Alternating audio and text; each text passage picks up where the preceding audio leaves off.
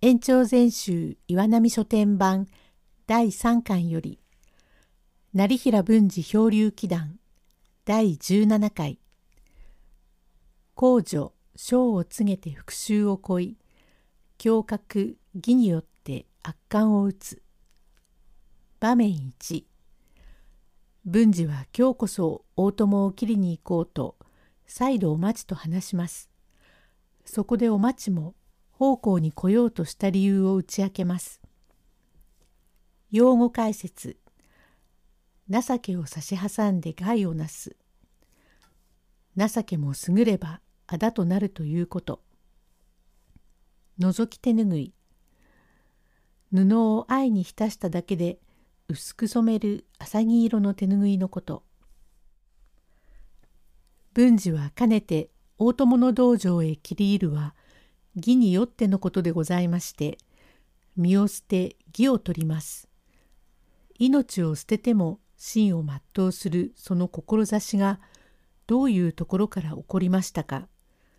文次郎は何か学問が横へ入りすぎたところがあるのではないかとある物知りがおっしゃったことがございます。あまり人のための情けというものが深くなると人を害することがあります。心を引く方ばかりにて、なべて世の人に情けのある人ぞなきという歌の通り、情けを差し挟んで害をなすという古語がございます。大友を売って囚人を助け、ことには友之助を欺いて女房を奪い、百両の金も取り上げてしまい、彼を割り下水のドブの中へ打ち込み半殺しにしたは実に大逆非道なやつで捨ておかれんというその完璧をこらえこらえて6月のみそかまで待ちました。昼のほどから様子を聞くと今日は大友兄弟も他へ用足しに行くことなしみそかのことで用もあるから払い方を済ませうちで一杯飲むということを聞きましたから今宵こそ彼を打たんと昼のうちからそろそろ身支度をいたします。お待ちはその様子をしておりますから暮れ方になるとだんだん胸が塞がりましてハラハラいたし文次郎のそばについておりました。4つを打つとただいまの10時でございますからどこでも弾けます。母にもお酒を飲ませ安心させるよう寝かしつけかれこれ9つと思う時刻になると読みかけた本を投げ捨て風呂敷包みを持ち出しましたからおまちはああまた風呂敷包みが出たかと思うと包みをほどいて前申し上げた通り南蛮機体の鎖片びら筋金のいったる鉢巻きをいたしまして無地の目立たぬ一獲物に剣状の帯を締めてその上から上締めを固くいたして端折りを高く取りまして東四郎義満の一党に金本の差し添えを差し国俊の合口を懐にのみ覗き手ぬぐいで綿部を深く包みましてぴったりと床の上へ座りまして「お待ちやこれへおいで」「はいお呼び遊ばしましたか?」前を言う通り今晩はいよいよ行かんければならぬことになりました。多分今宵は本意を遂げて立ち返る心得明け方までには帰るからどうか頼むぞよ。もし帰らぬことがあったらば文次郎を亡き者と思いわしになり代わって一人のおっかさまへ孝行を頼みますぞよ。はい旦那様私がこちらへ縁づいてまいりましてから毎夜毎夜荒々しいお身なりでお出向きになりますがどうしてのことかよほど深いご遺恨でもありますことか果たし合いとやらいうようなお身なりでございますがお出遊ばすかと思えばまたすぐお早くお帰りのこともありまことに私には少しも訳が分かりません。もとよりこちらへ嫁に参りたいと願いましたわけでもございませずどうか頼り少ないものゆえあなた様へ御前滝方向に参っておりますれば部長法をいたしましてもお情け深い旦那様行きどころもないものと無理に出て行けとおいとまも出まいと思い旦那様もお力に親のない後にはただこなた様ばかりを命の綱と取りすがってご無理を願いましたことで思いがけなくおっかさまが嫁にと行い遊ばして明賀に余ったことなれど実は旦那様はさぞお嫌であろうと存じておりましたところがお更新深いあなた様おっかさまの言うことをお背き遊ばさずに親が言うからとふつつかな私を嫁にとおっしゃってくださりまして私は実に心が切のうございます。どうぞ女房とおぼしめさず御前滝の奉公人とおぼしめして大き遊ばしてくださるよう願いとを存じます。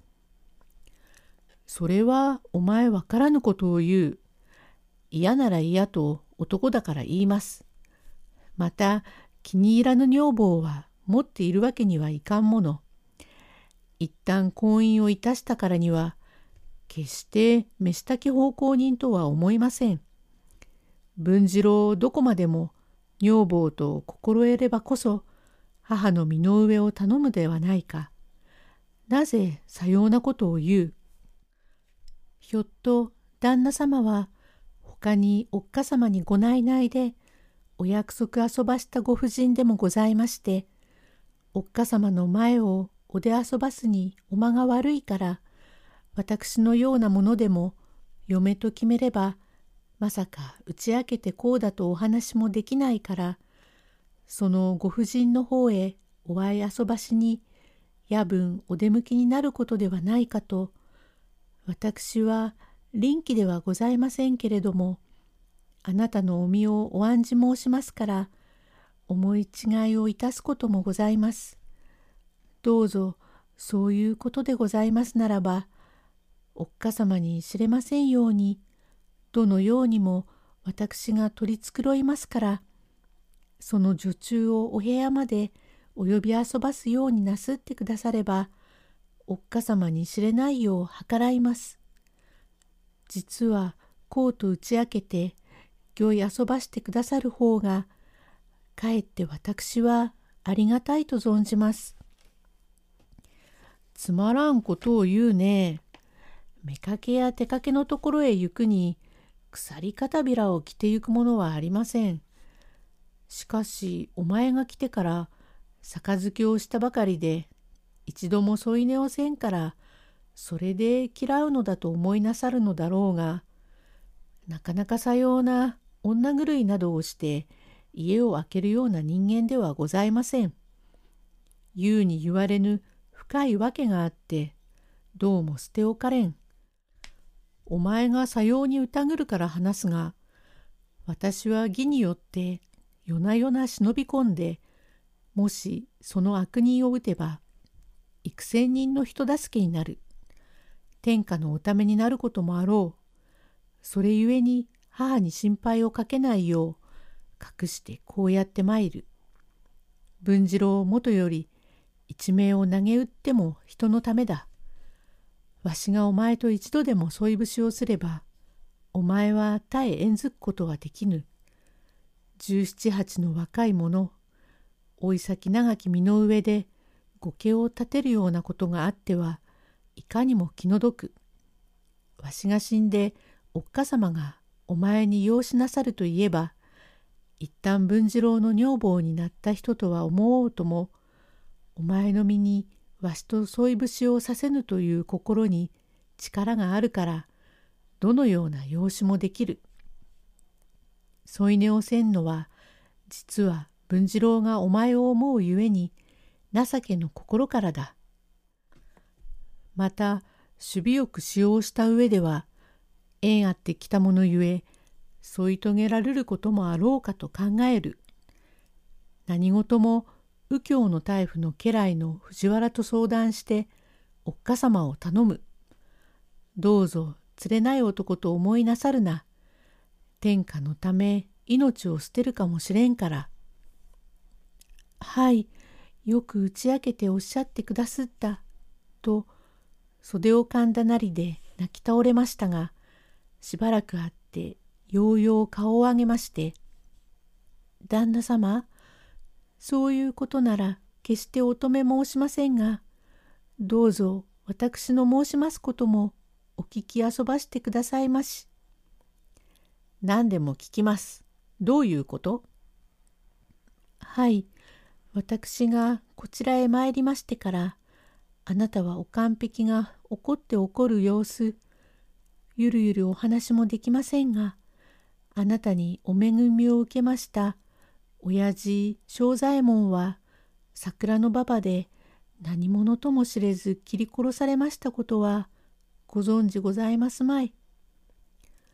ええそれは知らねどどうも思いがけない。いつのことで？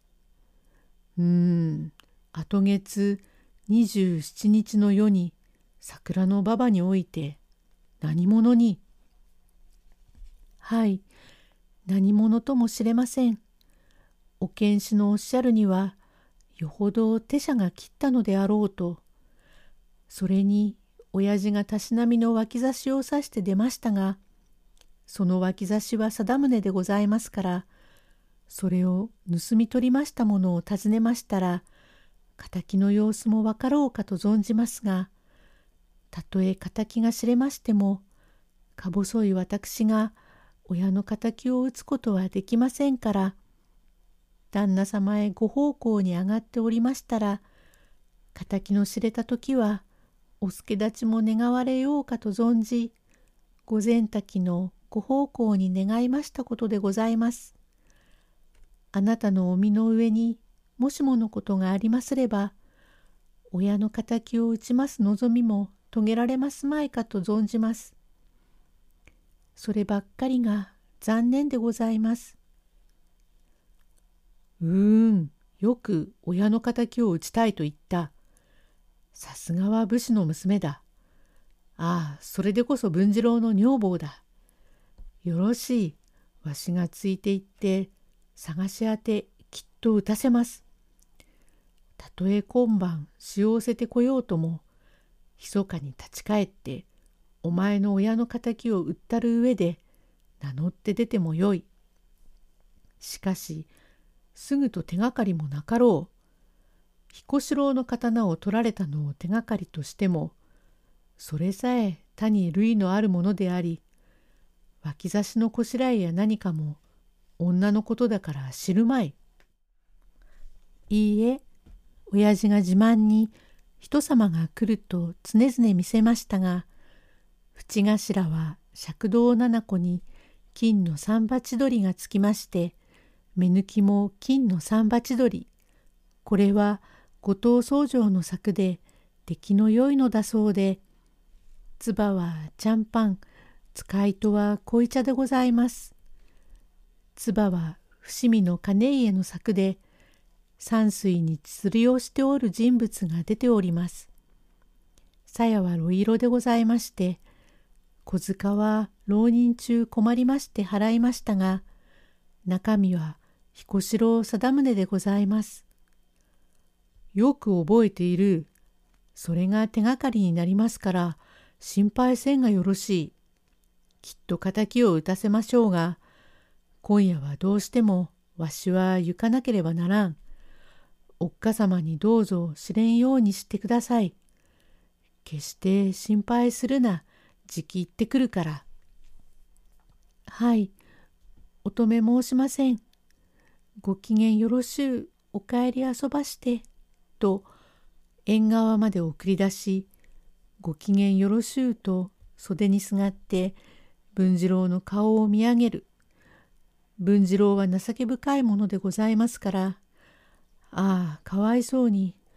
俺は帰れるやら帰れんやら知れぬに気の毒なことと思うが、仕方がないから袖を払って、三尺の開きを開けて庭から出ました場面2文治は大友宅へ入り友之助の敵を次々に撃っていきます。用語解説飛び刺し地面の上に立てた柱の上に大きく張り出したひさしのこと。意地をつけ自分の思い込みやわがままを共有させるということ。これから北割下水へかかってきますると世はしんしんといたして鼻をつままれるのもしれません。大友万竜圏の門前まで来ると締まりは厳重で中へ入ることはできません。文次郎は細竹を持ってずっと月さえすればひらりと高い屋根へ飛び上がる妙実のある人でございますからなんぞ竹はないかと辺りを見ると顔取ります袋のつきました竹の棒がある。本上に蚊がなくなれば師走かなという川柳の通り長江に袋をつけて顔を取りますが中元衆が忘れでもしたかそこに置いてありましたからその袋を取ってバッと投げますると風が入って袋のよりが戻ったから中からブーンと蚊が飛び出しました。文次郎は情け深い人で釜で助けましたから今でもブーンブーンと言って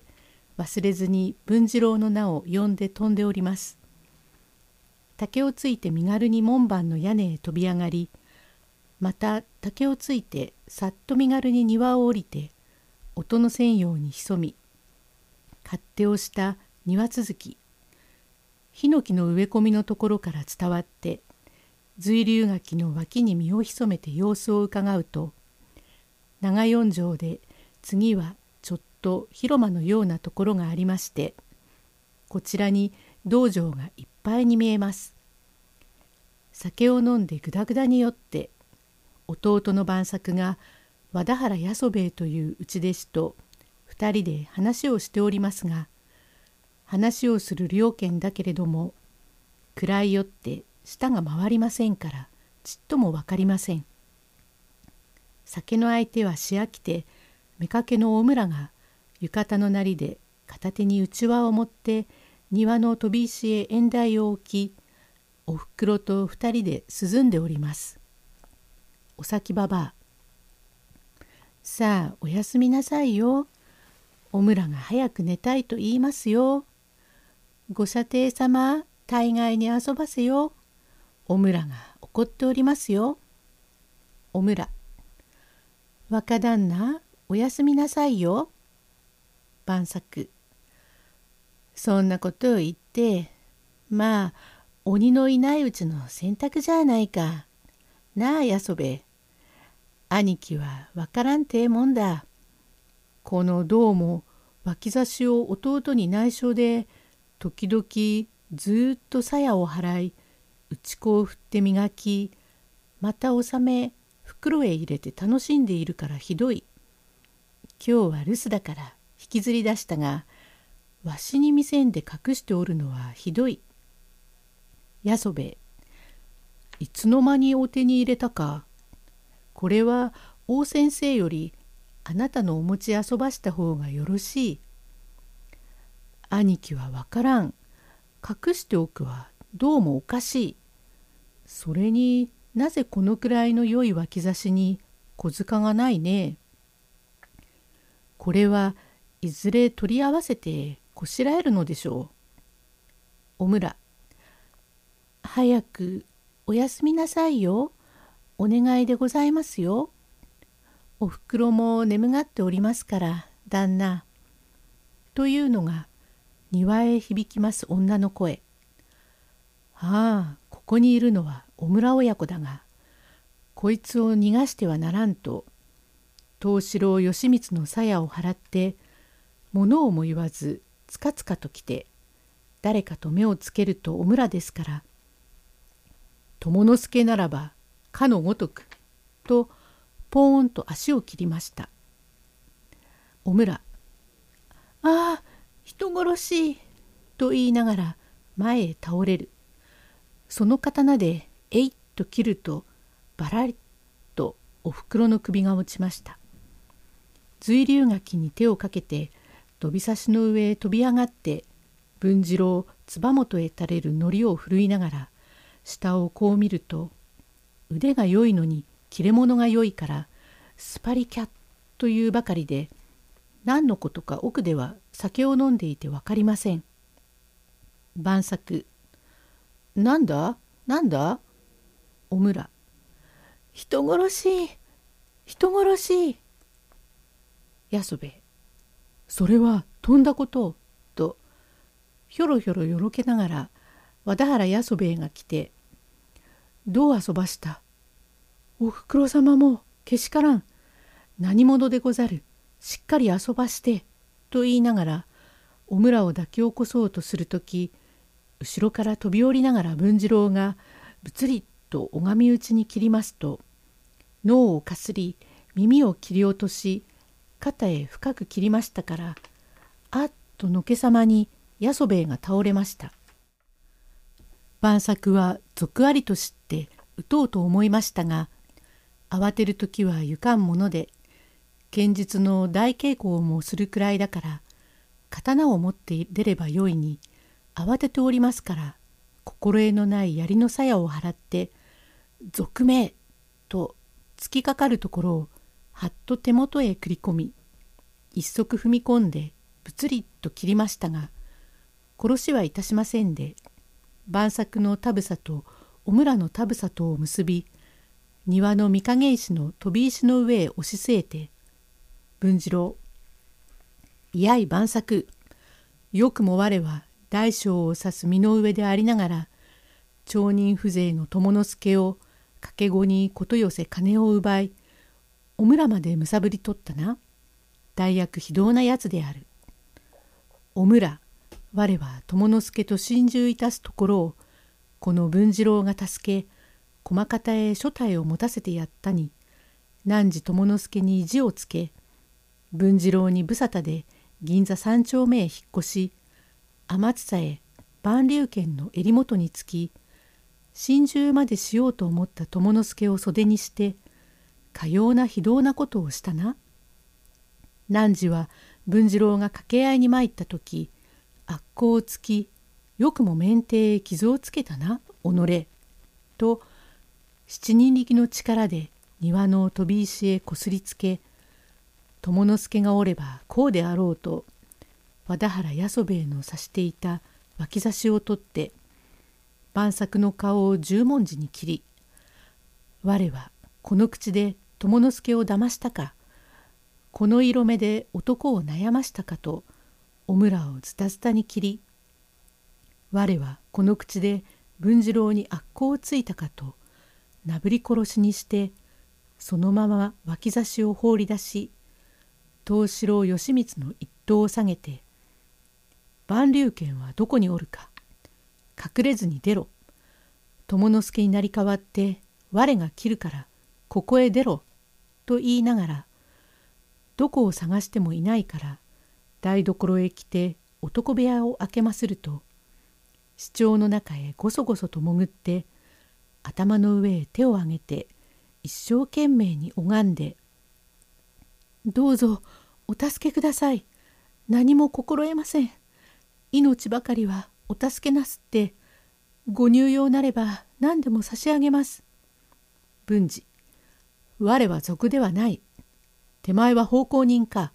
当家の家来か。ええ先月奉公に入った何も心得ませんもので。万竜拳はどこに隠れておるかそれを教えろ。万竜拳はどこに隠れておるかそれを言え。どこだか存じませんが今朝ほど築地のお屋敷へ行って浮田金大夫様のところへ竹次郎というお弟子と今一人を連れてまいりました。嘘を言え。どこに隠れておるか言え。嘘ではございません。主人のタバコ本に手紙を刺してあります。浮田金大夫様からのお手紙が参っております。じゃあ、全くおらんか。残念なことをいたしたな。大友兄弟がおると思ったに。万竜軒だけ築地の屋敷へ参ったか。ああ、残念なことをした。と言いながら、ぶつうりと感触紛れに下男の首を打ち落としました。奉公人はいい面の皮で、悪いところへ奉公をすると、こんな目に遭います。文次郎は刀を下げ、隠れておるかと戸棚を開けたり、押し入れを引き開けてみたがおりません。座敷の真ん中に放り出してありますは結構な脇差しで、と見ると赤道七子に金の三羽千鳥の縁頭、はてなと取り上げてみると、唾は金家の作、目抜きは三羽千鳥。これはかのお茶の水で失ったる彦四郎貞宗ではないか中身はと抜いてみると孫を肩なき貞宗だからああ残念なことをした。正左衛門を殺害したのは彼ら兄弟の仕業に相違ないがこれを俺が持って帰れば盗賊に陥り言い訳がつかん。かえって刀はここに置く方が調べの手がかりにもなろうと思いこのことを早くお待ちにも話したいと糊を拭って鞘に収め塀を乗り越えて立ち返りましたがこれから災難でこの財が友之助にかかりましてたちまちにお役所へ引かれますのを見て文次郎自ら名乗って出て都在を仰せつけられついに小笠原島へ漂着いたし7か年の間無人島におりまして後帰国の上お町を連れて大友万竜拳を打ち舅の無念を晴らすという文次郎漂流祈願のお話も楽でございます。万竜拳の顛末はお弟子さんによる後の成平文治の口伝がありまた時期を改めてお届けします。おしまい。